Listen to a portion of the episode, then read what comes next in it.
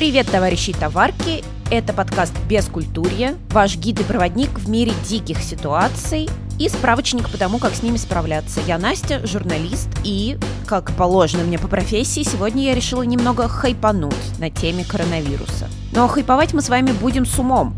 Не будем просто орать в микрофон, что все плохо и все мы умрем, а поговорим о том, как круто китайцы справляются с этой напастью и почему их меры работают, а вот в России они могли бы не сработать. Кстати, эта тема для меня болезненная, актуальная, потому что еще в декабре я купила билеты в Южную Корею, а теперь полеты туда отменили, поэтому я страдаю. Со мной поговорила Кристина Уласович, научный журналист, которая переехала к своему мужу, кстати, тоже связанному с наукой, в Пекин, и живет там уже больше года. Мы с Кристиной поговорили не только о коронавирусе, но еще и о жуткой бюрократии в Китае. У Кристины есть очень крутая история о том, как она пыталась устроиться в китайское информационное агентство. Ну и, конечно, обсудили бескультурных китайцев, как они пукают и рыгают, и почему это на самом деле оправдано с точки зрения гигиены организма. Но поехали! Поговорим для начала про коронавирус, конечно. О, уже с кем я только не поговорила про коронавирус. Ну, вообще, карантин нас застал очень внезапно, потому что в Китае Новый год начинается 24 января. В этом году, по крайней мере, так было. Он каждый год э, по-разному празднуется. И, соответственно, мы, как и все, поехали на Филиппины. Ну, то есть не все на Филиппины едут, но все едут в отпуск куда-нибудь в близлежащие страны. И все нач... начали разъезжаться где-то 23-го, в 20-х числах, пораньше, может быть, даже. И поэтому ничего такого особенного не происходило. В новостях публиковали все эти жуткие фотографии, когда города полупустые, людей нету, но это очень классическая картина на самом деле для китайского Нового года, потому что в это время Пекин, например, пустой, потому что в Пекине очень много приезжих, кто получил работу и как-то старается заработать здесь денег. И поэтому все они уезжают к себе в провинции. Это самые длинные праздники в году. Вот, и мы уехали, собственно, из Пекина в это время. И как раз, когда мы уехали, вся ситуация начала очень быстро развиваться. Причем буквально все изменилось, мне кажется, чуть ли не за, ли, не за неделю. Потому что мы провели на Филиппинах неделю, и тут нас будет сообщение о том, что наш рейс отменили. Мы летели из э, Манилы сначала до Гонконга, из Гонконга в Пекин.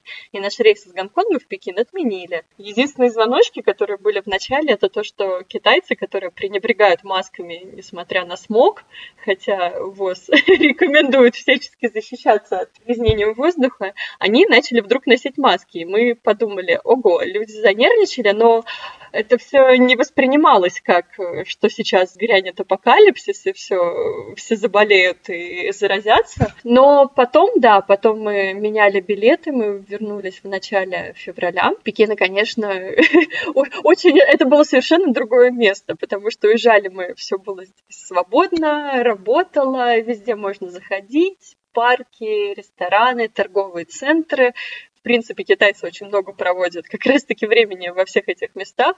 А тут мы приехали, мы приехали ночью, нас зарегистрировали на входе в наш жилой комплекс, пытались от нас допытаться, откуда же мы приехали, а мы по-китайски не говорим, и это все было комично, потому что сейчас ночи времени, нам спать хочется, охранникам спать хочется, но надо как-то соблюсти все эти формальные процедуры. И потом начался, собственно, для нас карантин. Он такой, не такой жесткий, наверное, как э, в Ухане, где показывают, что люди э, через ведерки таскают продукты к себе в окна. То есть там я видела видео, где прям есть тема из э, веревки, ведра, и вот так вот внизу доставщики загружают туда продукты, а потом жильцы по веревочке поднимают это ведерко, и, собственно, вот это их шопинг.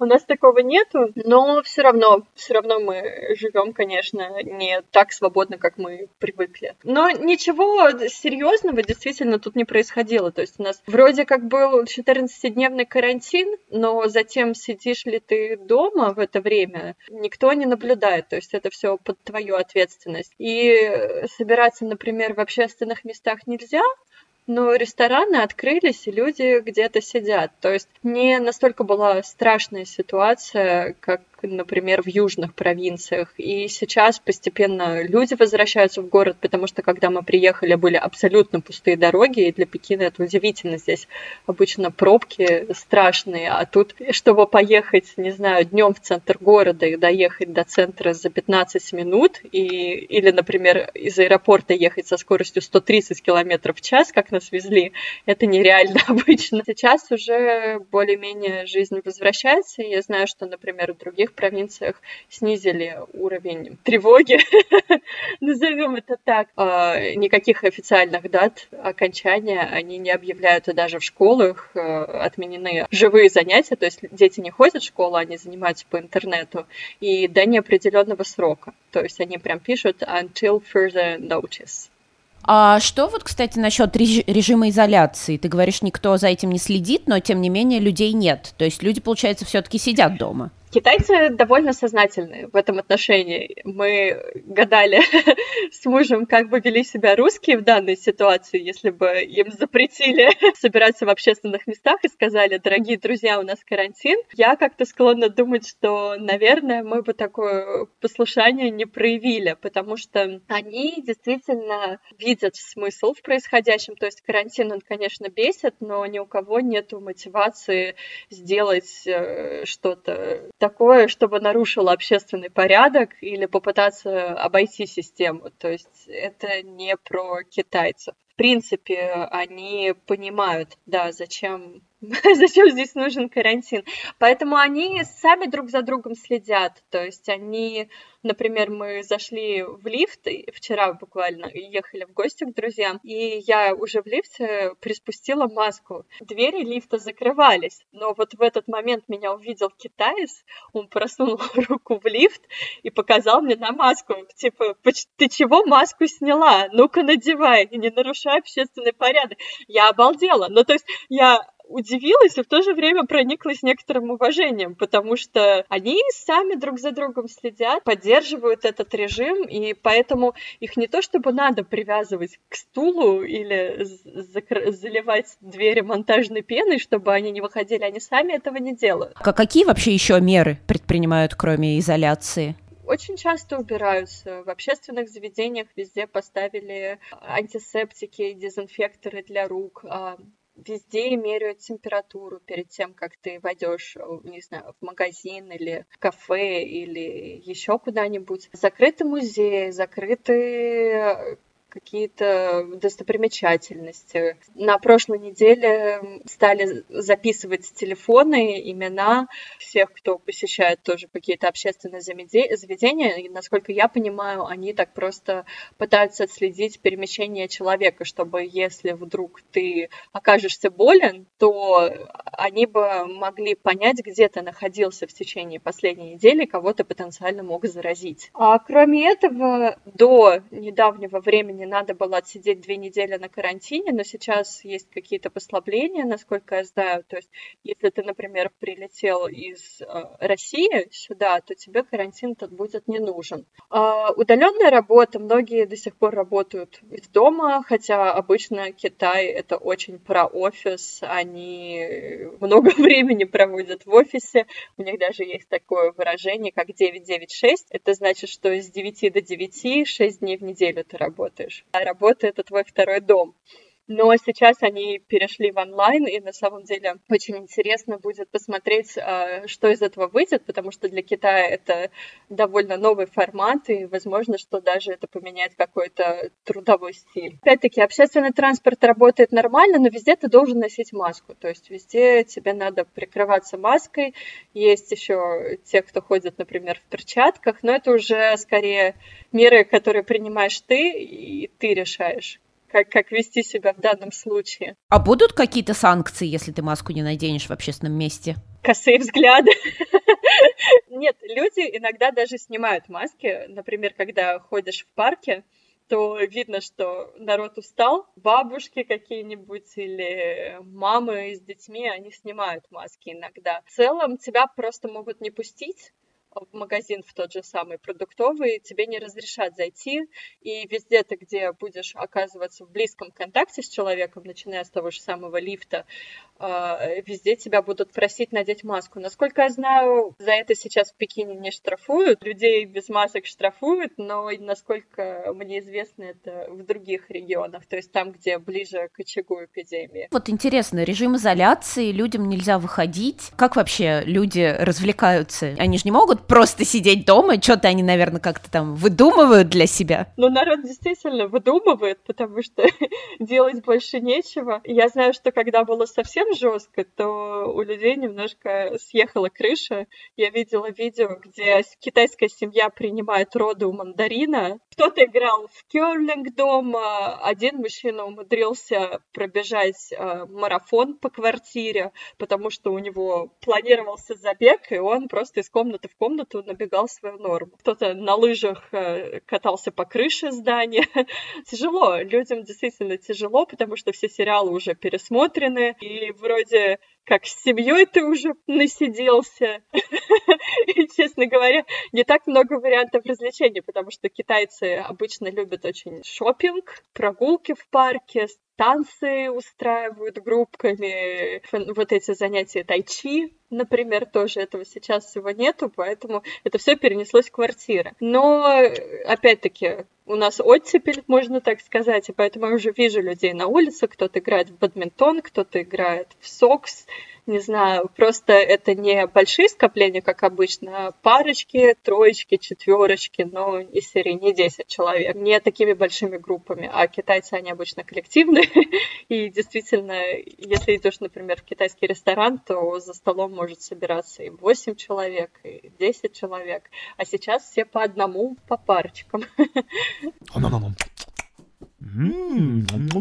Ты понимаешь, да, что русские СМИ, конечно, начинают писать, что вот там дефицит всего, несчастный Китай, еда заканчивается, вода заканчивается. Кошмар. Нет, нет. Единственное, что работало в первые дни, когда мы вот, например, прилетели, в первые дни февраля, это были продуктовые магазины. Цены остались теми же, продукты никуда вообще не делись. Более того, нам друг рассказывал очень смешную историю. Он проходил мимо русского, по-моему, посольства, а увидел, что военным загружают а, какой-то рис, паёк, э, в общем, продукты. И подумал, надо суетиться. И, в общем, сначала он пошел, закупился рисом, а потом еще решил сходить в какой-то другой магазин, и увидел, что там очень высокие цены. Прям подскочили раза в два. Он подумал, ну хорошо, зайду в другой магазин. Зашел в другой магазин, там все нормально, купил все, что хотел.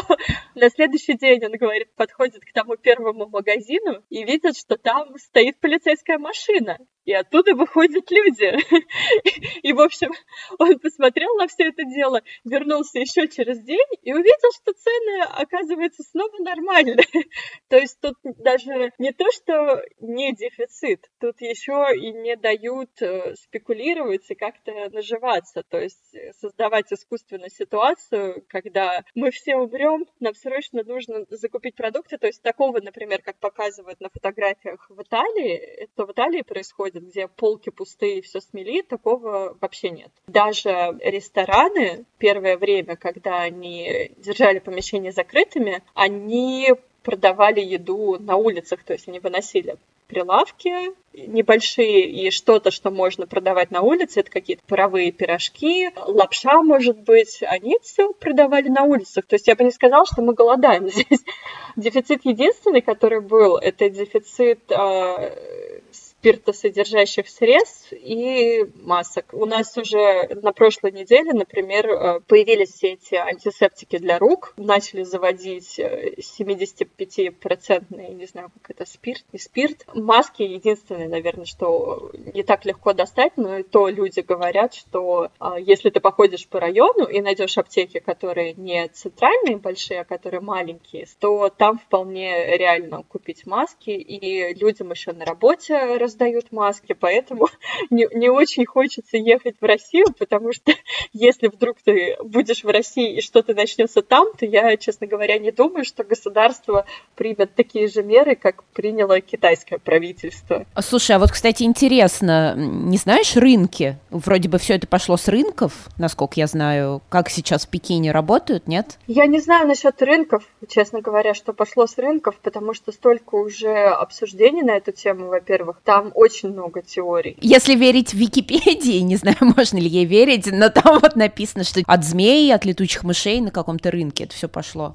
Это, это все очень сложно, потому что, насколько я знаю из того, что я читала, что в Ухане, помимо прочего, еще расположен центр по изучению вирусов. Он какой-то очень закрытый и имеет определенный уровень безопасности. То есть таких центров в мире немного. Вообще есть теория, например, что это из этого центра, как сказать, случайно утекло. Не то, что там разрабатывали биологическое оружие, а то, что этот вирус изучали, и потом он распространился. Но если по твоему вопросу говорить, то рынки, естественно, здесь все закрыты, потому что, ну, это, во-первых, общественное место где скопление людей очень большое, а сейчас это запрещено. Во-вторых, я думаю, что на волне произошедшего в Ухане, потому что, да, есть теории про рынки тоже, сейчас не очень мотивированы люди там покупать. Вот ты опередила мой вопрос, я хотела тебя спросить, не думаешь ли ты вернуться в Россию? Слушай, а тогда такой вопрос, эм, я не очень в курсе, но вроде как э, у нас вот пишут, что вот государство там эвакуирует граждан России из Китая. Вам не предлагали эвакуироваться? Нам предлагали записаться посольство, оставить свои контакты на экстренный случай. А здесь есть социальная сеть, WeChat, через которую все общаются. И в этом WeChat есть аккаунт у посольства и у работников посольства.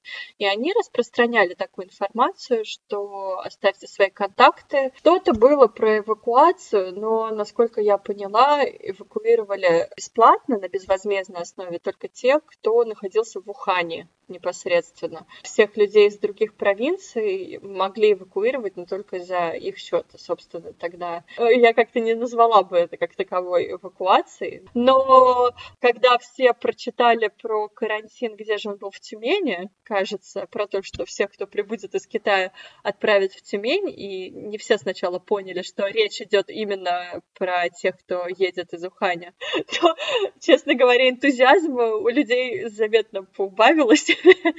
Уезжать из Пекина, чтобы сидеть две недели в Тюмени, не хотелось никому.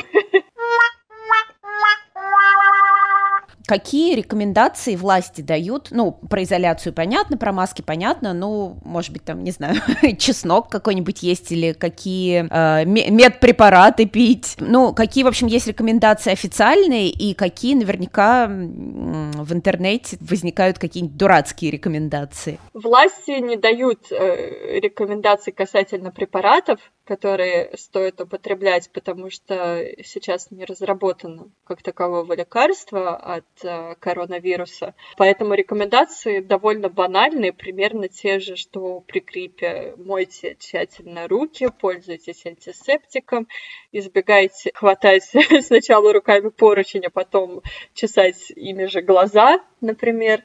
А, старайтесь не бывать в местах общественного скопления. Ну, собственно, все, о чем я говорила, ничего какого-то нового в этом нет.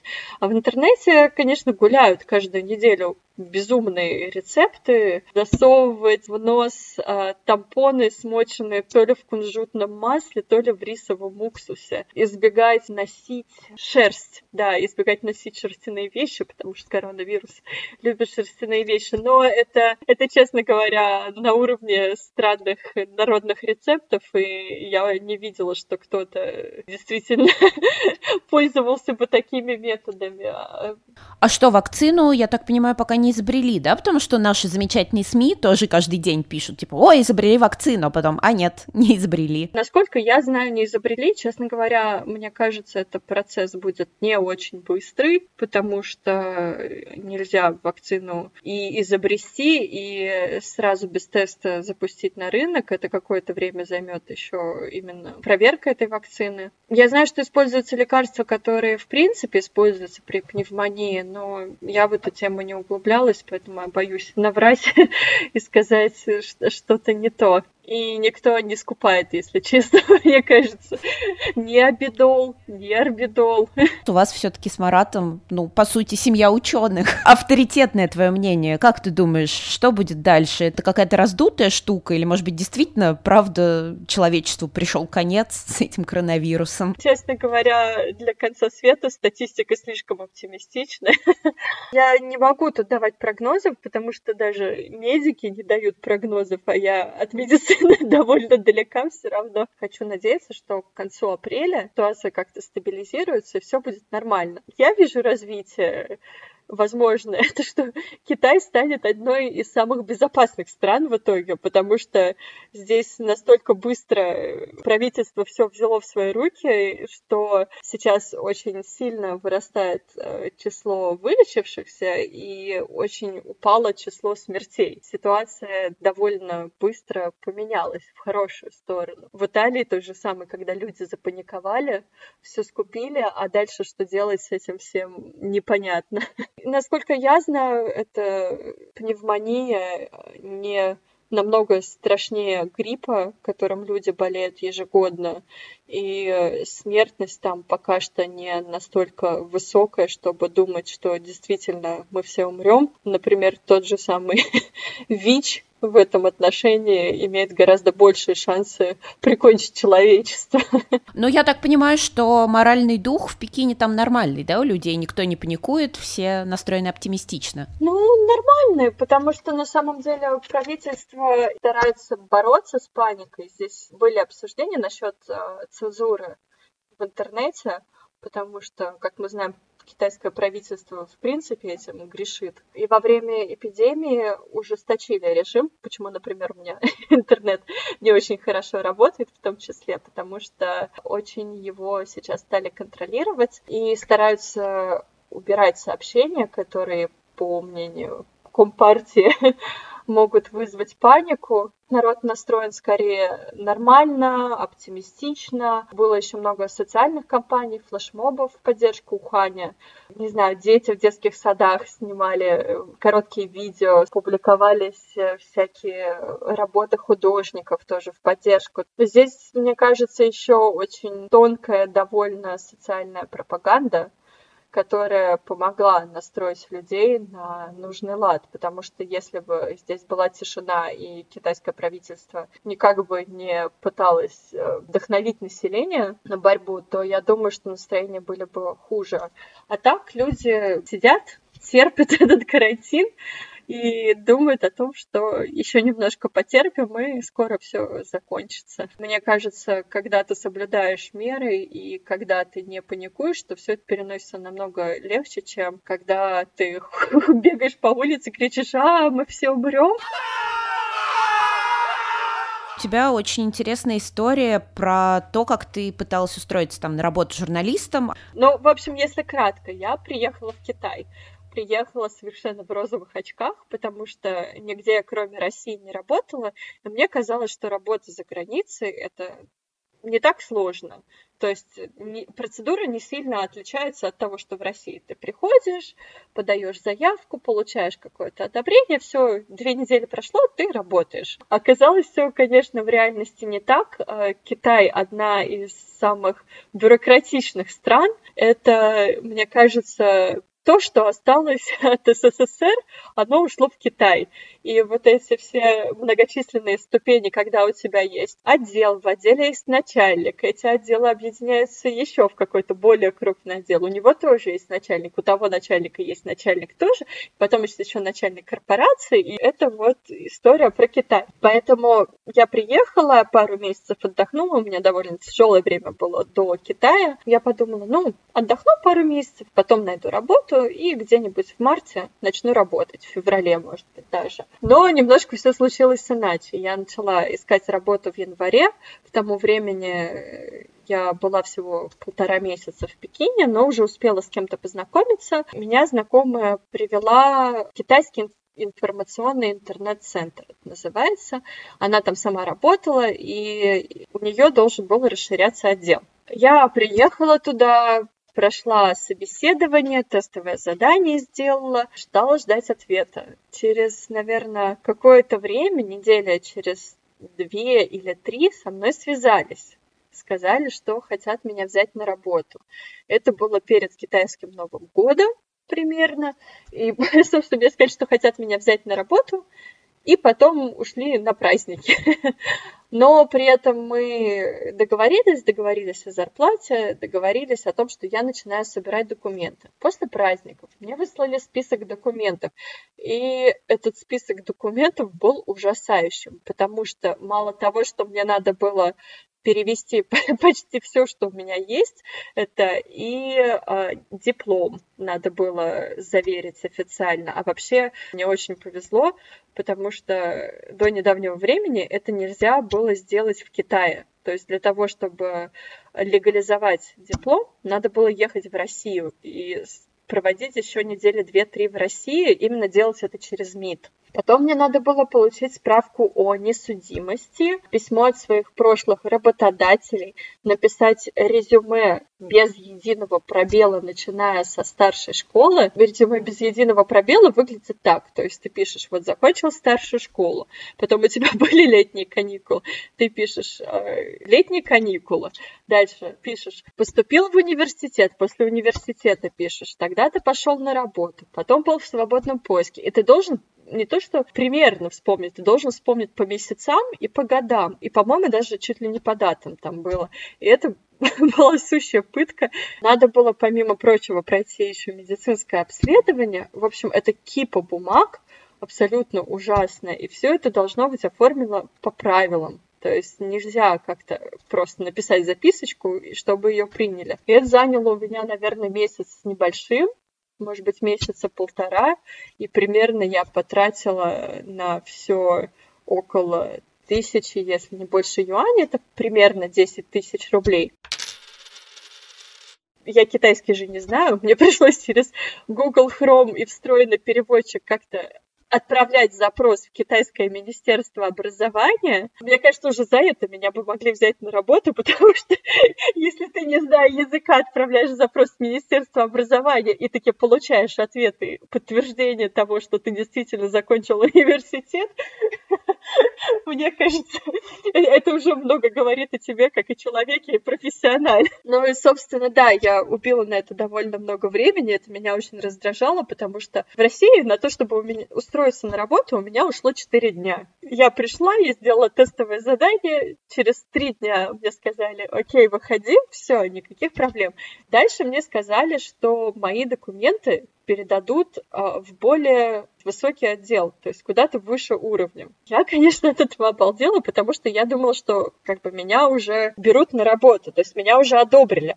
А они сказали, что теперь ты собрала документы, и надо получить одобрение от еще более высокого начальника. Я такая, окей, хорошо, а сколько времени это займет? И мне говорят, примерно до трех месяцев. Тут меня порвало на много маленьких крестиночек, потому что, потому что это была большая боль. Я рассчитывала, что начну работать где-то уже весной, и я параллельно еще отклонила второе собеседование, потому что я очень переживала, что я потрачу много времени, пока буду выбирать между одной компанией и второй компанией. Боялась, что упущу предложение. Оказалось, что можно было думать примерно месяц, и никто бы даже не заметил, потому что скорость — это не про Китай.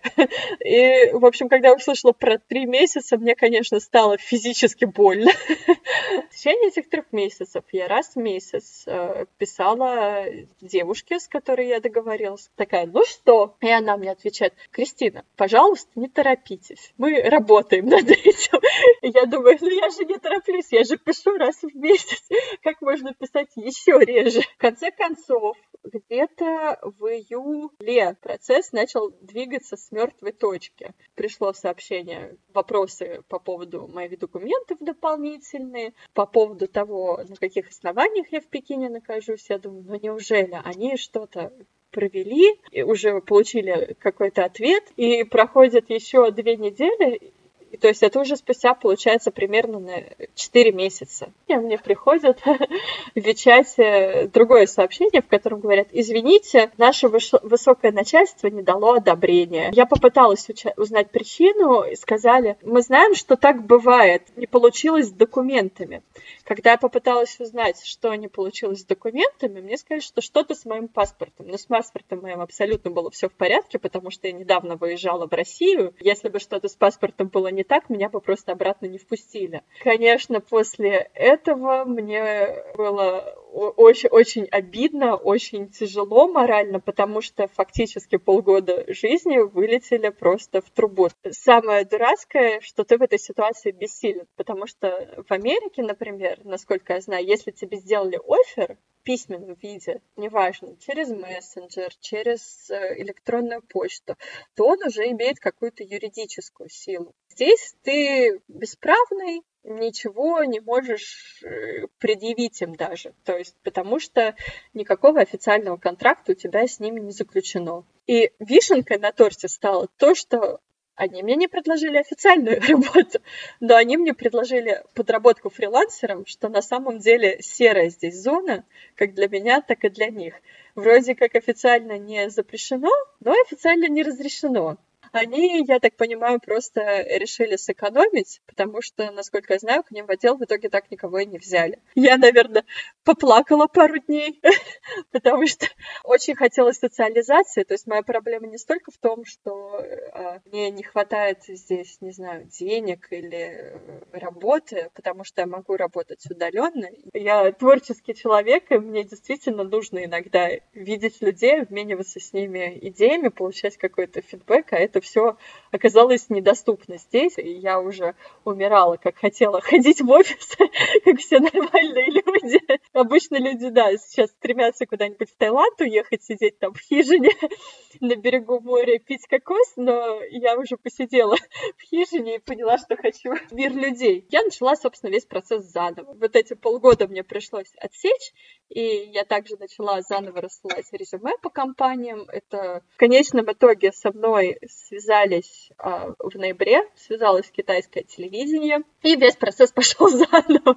Но у них уже немножко все было выстроено лучше, потому что тоже большие временные промежутки, но они со мной связались, они мне прислали сначала тестовое задание, я его выполнила, они его проверили, потом мне назначили уже собеседование устное, то есть это звонок был через Вичат. Итерации все были очень долгие, то есть они со мной общались примерно раз в 2-3 недели, но регулярно. И сейчас а, я нахожусь в процессе оформления именно визы рабочей. А мне казалось, что ты уже работаешь. Я подрабатываю с тем первым изданием, ты все-таки согласилась, да, на фриланс? Я была, ну, в отчаянном каком-то состоянии. Подумала, что если я сейчас еще откажусь от этого фриланса, то у меня не будет вообще опыта никакого в китайском СМИ. И как бы это не унизительно в данном случае было, оно действительно унизительно, потому что тебя не берут официально, но говорят, мы тебя вот ситуативно будем платить. Да, я просто начала фрилансить, потому что поняла, что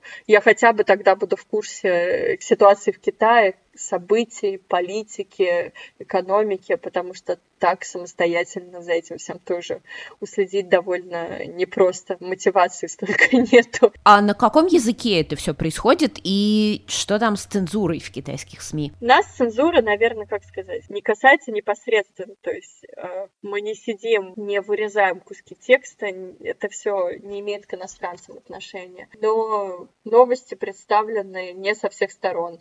То есть э, есть очень острые вопросы, например, уйгурского региона или вопроса э, протестов в Гонконге. И, естественно, это все освещается с китайской стороны, то есть со стороны, которую хочет показать КНР. Для нас это просто выражается в том, что мы новости переводим и уже для себя можем сделать какие-то выводы. Я работаю на английском и на русском языке. 开关打开了。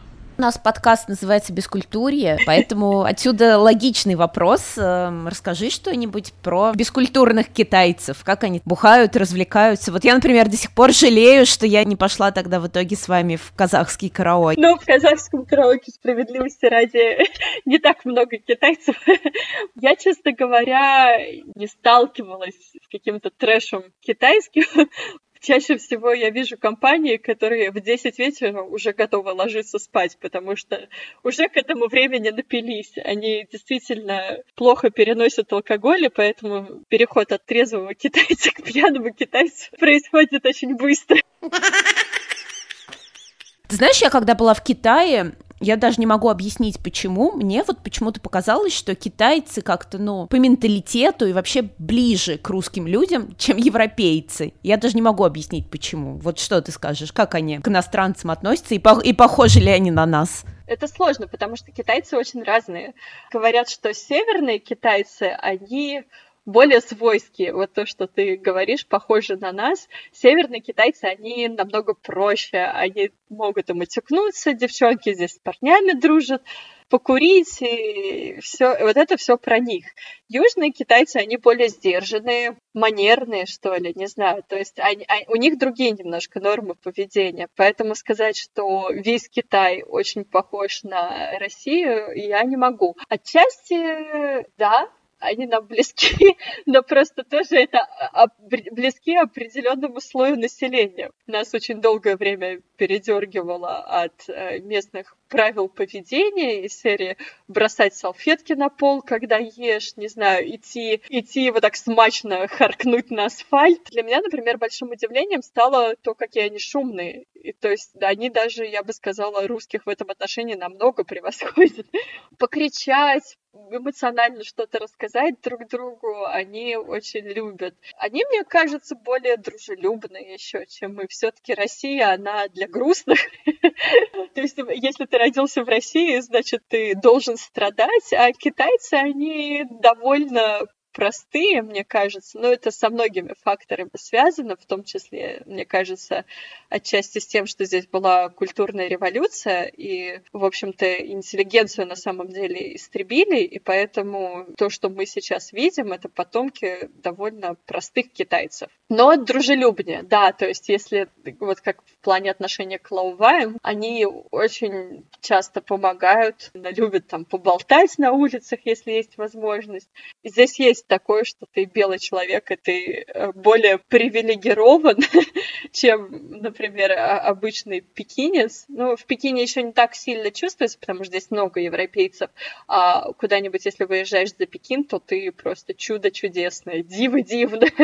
Сфотографироваться с тобой надо, там, обменяться вечатами, практиковаться в английском. Ну и обманывают себя тоже за то больше, чем кого-либо. Но мне кажется, с этим стал сталкиваются все иностранцы в любых странах, когда они приезжают и не знают местных каких-то обычаев и фишек, ну, натыкаются на, не знаю, там, на таксиста, который берет в три дорого. Кстати, что касается гигиены, постоянных вот этих плевков, когда они постоянно сморкаются, потому что у меня одно из самых главных впечатлений о Китае, это когда рядом прям с запретным городом человек держит, ну, такого довольно взрослого, может, 7-8-летнего ребенка над урной, и ребенок какает в эту урну меня, меня уберегло, я, я не видела такого ни разу, да.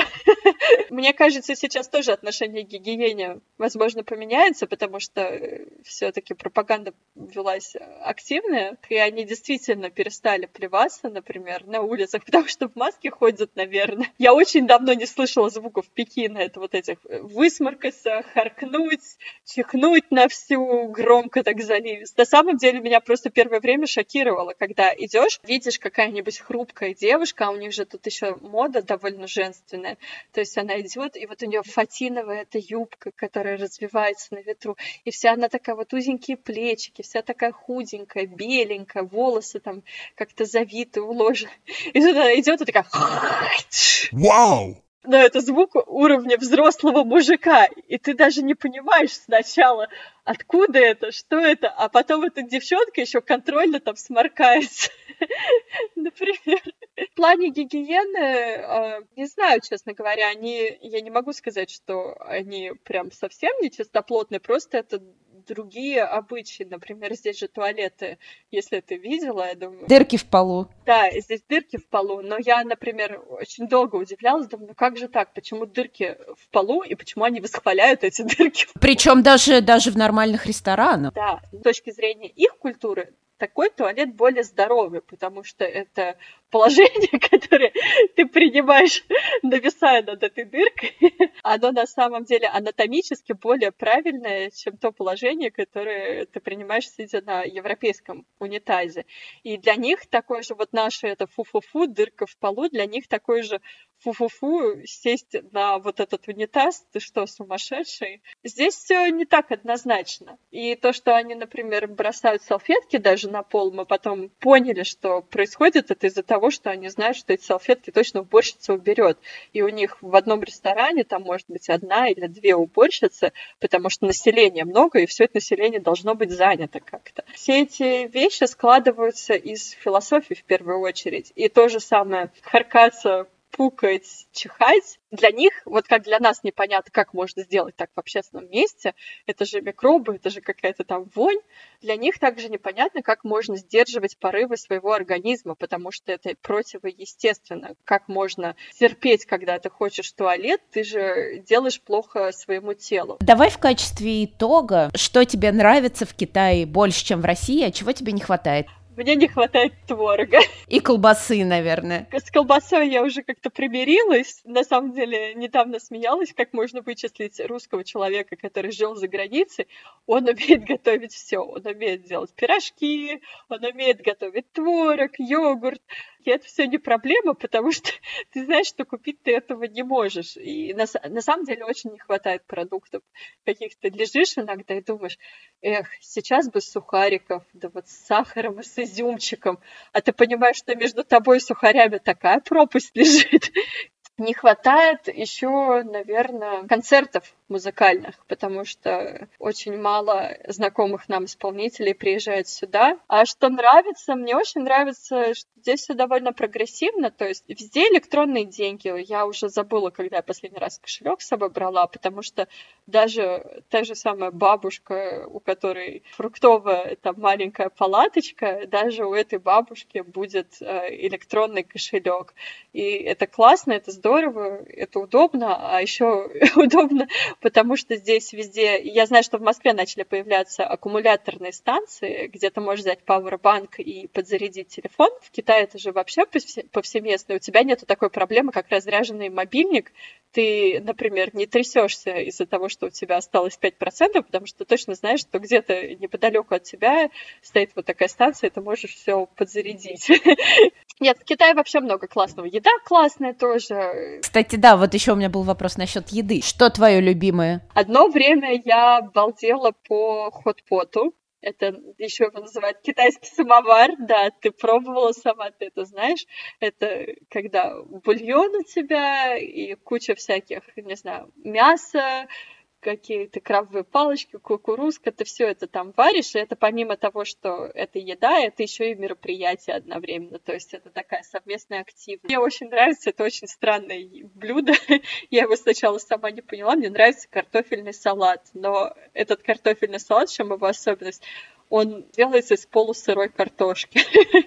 Картофель нарезается тоненькой соломкой и опускается в кипящую воду буквально секунд на 40, после чего достается. И он получается и не сырой, но при этом и не проваренный, он такой хрустящий. И я сначала, когда попробовала, подумала, фу, сырая картошка, как это можно есть? А потом я обнаружила в какой-то момент, что я четыре дня подряд хожу обедать, и четыре дня подряд беру этот картофельный салат, это первое блюдо, которое я съедаю. А он кунжутным маслом и какой-то еще перчик такой кладешь, но он не очень острый.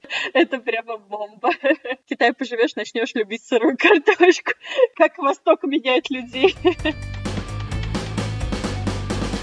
Товарищи товарки, давайте надеяться, что коронавирус скоро пройдет, мне вернут деньги за билеты в Южную Корею, блин. И скоро мы все снова сможем ездить в Китай и выпивать с простыми ребятами-китайцами. А мы с Кристиной призываем вас сохранять спокойствие, не переживать, ну и мыть руки, конечно. Делитесь этим успокаивающим подкастом, ставьте лайки, пожалуйста. И в следующий четверг я принесу вам еще несколько бескультурных историй. Подкаст «Бескультурье». Настя, всем пока!